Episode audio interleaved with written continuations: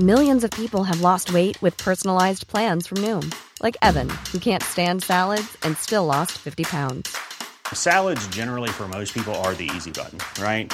For me, that wasn't an option. I never really was a salad guy. That's just not who I am. But Noom worked for me. Get your personalized plan today at Noom.com. Real Noom user compensated to provide their story. In four weeks, the typical Noom user can expect to lose one to two pounds per week. Individual results may vary. Hey, I'm Ryan Reynolds. At Mint Mobile, we like to do the opposite of what Big Wireless does. They charge you a lot, we charge you a little. So naturally, when they announced they'd be raising their prices due to inflation, we decided to deflate our prices due to not hating you. That's right. We're cutting the price of Mint Unlimited from $30 a month to just $15 a month. Give it a try at mintmobile.com slash switch. $45 upfront for three months plus taxes and fees. Promo for new customers for limited time. Unlimited more than 40 gigabytes per month. Slows. Full terms at mintmobile.com. Vox Polony.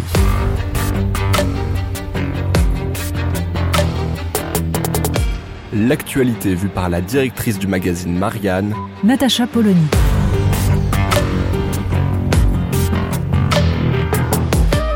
Vox Polony. C'était le branle-bas de combat dans les rues de Paris. Plus de CRS que de manifestants. En tout cas, on avait sorti les grands moyens pour accueillir les convois de la liberté. Alors d'ailleurs, convoi de la liberté, non, convoi dit de la liberté. C'est assez intéressant le vocabulaire. Pendant toute la préparation, pendant cette semaine où sur les plateaux de télévision on s'interrogeait sur le potentiel euh, caractère éruptif de ces manifestations, tout le monde avait repris le terme qu'utilisaient les manifestants eux-mêmes, convoi de la liberté. Et puis, entre samedi soir et dimanche, on s'est décidé à appeler cela sur les plateaux de télévision, dans les journaux, convoi dit de la liberté. Comme si tout à coup les journalistes s'étaient dit qu'ils adoptaient des termes qui usurpaient le mot liberté. Comme si on s'était tous dit à un moment donné qu'il ne fallait plus parler de la manif pour tous, mais appeler ça la manifestation dite manif pour tous. Précaution sans doute absolument nécessaire, mais qui apparaît curieusement à un moment où, de fait, on s'aperçoit que ces manifestations avaient gardé leur caractère pacifique, plutôt bonhomme, et en tout cas ne menaçaient pas l'ordre établi. Évidemment, on pouvait anticiper le fait que ce ne serait pas une redite des Gilets jaunes. L'histoire repasse rarement les plats.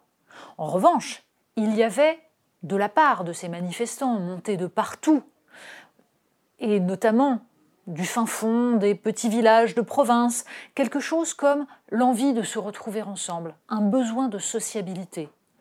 Anthony Cortès, dans un article sur le site de Marianne, a très bien décrit cette ambiance simple, cette ambiance conviviale et absolument pas haineuse comme certains ont voulu le faire croire.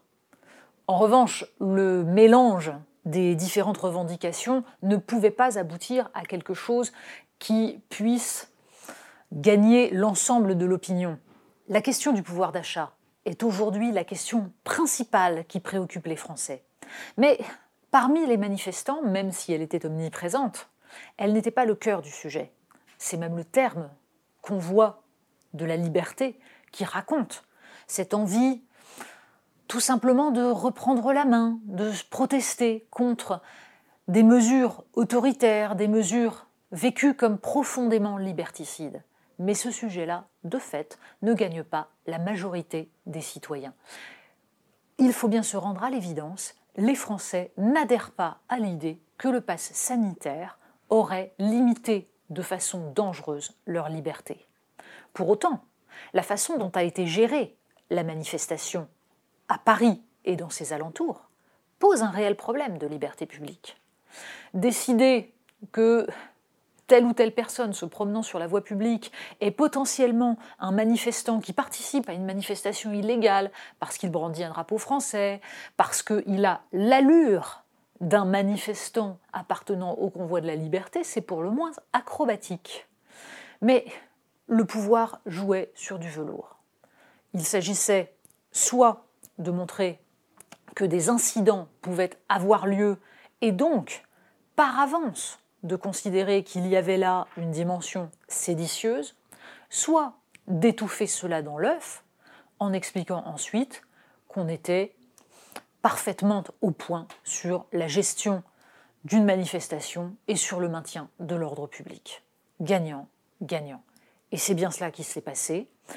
Les convois de la liberté, ou, comme le disent donc les journalistes, convois dits de la liberté, ont repris leur route vers Bruxelles, où ils seront là encore canalisés.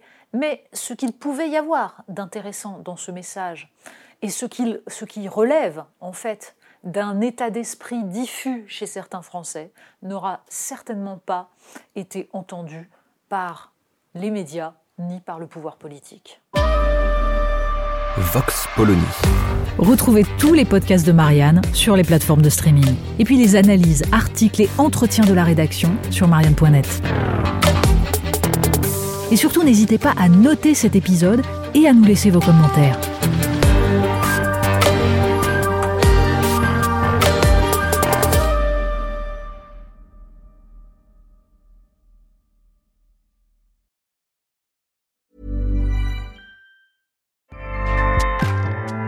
ACAST powers the world's best podcasts.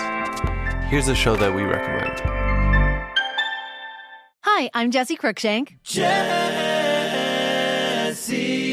Cruikshank. I host the number one comedy podcast called Phone a Friend. Girl, let's phone a friend. Not only do I break down the biggest stories in pop culture with guests like Dan Levy and members of InSync, I do it with my own personal boy band singing jingles throughout because it's my show. It's your show, girl. New episodes of Phone a Friend Yeah. drop Thursdays wherever you get your podcasts. So work it, girl. Yeah, work it. Okay, that's enough. ACAST helps creators launch, grow, and monetize their podcasts everywhere. ACAST.com.